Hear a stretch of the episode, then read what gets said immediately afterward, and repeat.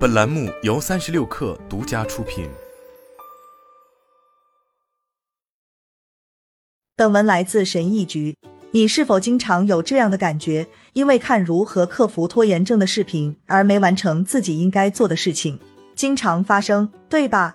为什么我们不去做我们知道应该做的事情呢？为什么我们不完成应该完成的任务，反而是疯狂上网看视频呢？实际上，答案并没有那么复杂。导致我们拖延的因素有很多，但最主要的原因是无聊。作业、项目、在线课程、工作职责等等，所有这些事情常常让人感到无聊、乏味、单调。所以，我们开始寻找其他事情来让自己感觉更好。因为人类的大脑在默认情况下会努力让自己感觉良好，它总是在寻找方法来跳过繁琐乏味的工作，通过做其他刺激兴奋的事情来感受快乐。但为什么我们要一直想让自我感觉良好呢？这需要追溯到远古时期，与我们的祖先有关。我们的祖父、祖母以及生活在公元前一万年的祖先，他们不太关心几个月后会发生什么，只注重当下。他们每天要做的首要任务是要尽快找到食物、水和可以遮风挡雨的庇护所。更多的食物意味着更多的能量，因此长寿的机会更大。所以，基本上，我们的大脑是为短期回报而生的，天生就喜欢短期激励制度。时至今日，与远古狩猎时期的祖先相比，我们已经发生了很多变化，但实质上我们的偏好却十分相似，只有一个微小的区别：现在周围充斥着数百数千种让我们能够自我感觉良好的事物。我的意思是，现在的我们不必为了吃汉堡而屠杀一头牛。但这是我们推迟完成任务的主要原因。我们总是在最后一刻完成所有事情，因为我们渴望更多，想要更好吃的食物，更多有趣的活动，更多可以在网上看到的东西，更多让我们感觉良好的东西，甚至寻求更多能神奇的解决我们问题的生产力应用程序。什么是人欲望满身？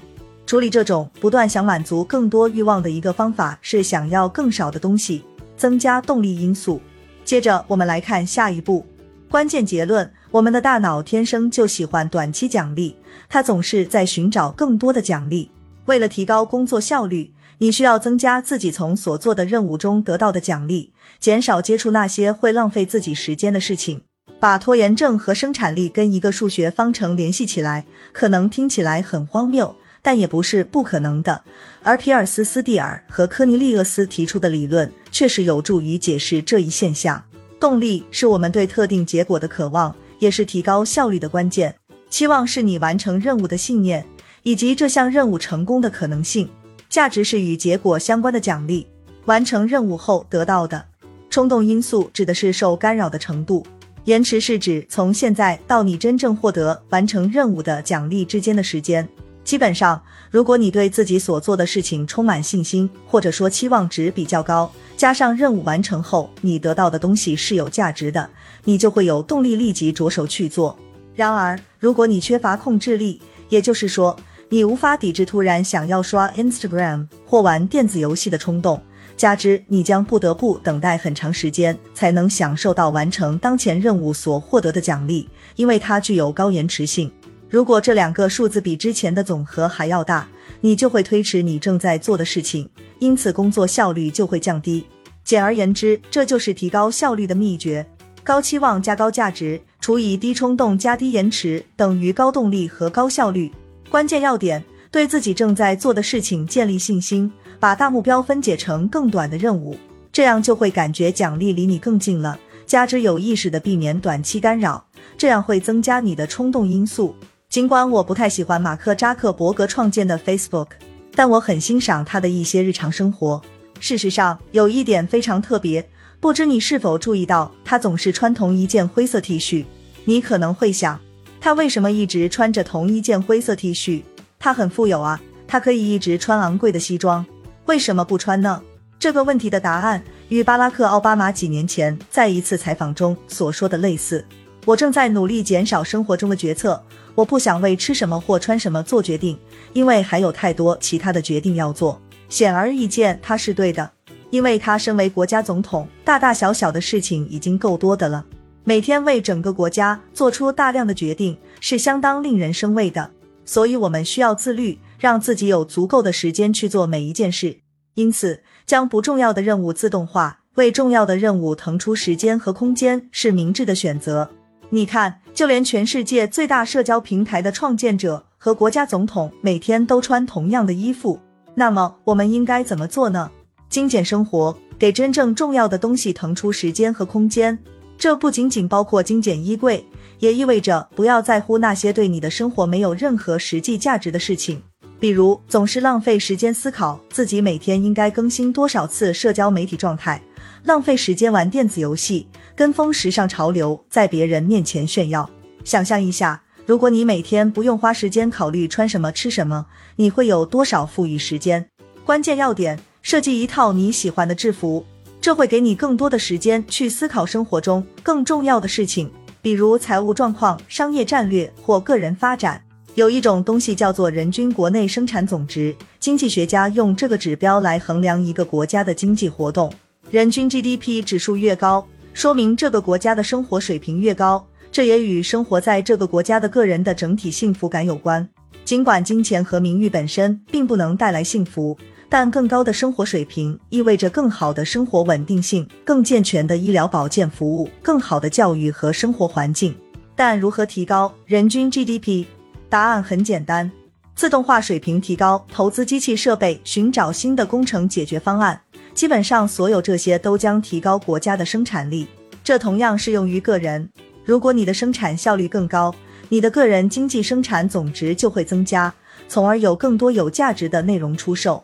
但这也面临一个问题，即你会像疯子一样疯狂输出，你很可能会劳累过度，甚至可能会需要服用药物。如果这些输出是低成本的东西，比如粘土做的马克杯，这丝毫不会增加你的财富。你需要生产更高价值的事物来增加个人财富，并有计划地做好下一步安排。例如，思考节省时间的软件解决方案，制造看起来很酷的科技产品等。要点：为了赚更多的钱，你需要提高生产力和创造高价值的产品。高效与良好的习惯密切相关。提高效率需要重复的动作和一致连贯性。我的意思是，提高生产力不是一蹴而就的。这是一种生活方式，一种习惯，所以让你变得不那么懒惰、更有效率的唯一方法，就是养成一个好习惯来改变以前的坏习惯。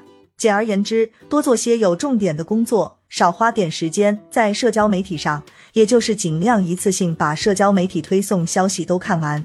尽管设定目标是行业专家最喜欢的表达方式，但它并不是取得成功的关键因素，也不是最重要的事情。设定目标会给你一个方向指引，是的，它会引导你沿着正确的方向做事。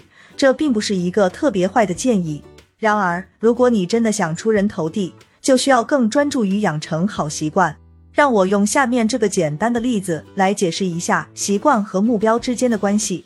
特斯拉去年第三季度的目标是生产五万至五万五千辆 Model 三轿车，但由于他们上线了自动化机器人、精心设计的工厂和高效流水线的工作流程，生产量远超过了目标。如果没有超级工厂和超级自动化，埃隆·马斯克就无法实现他的目标。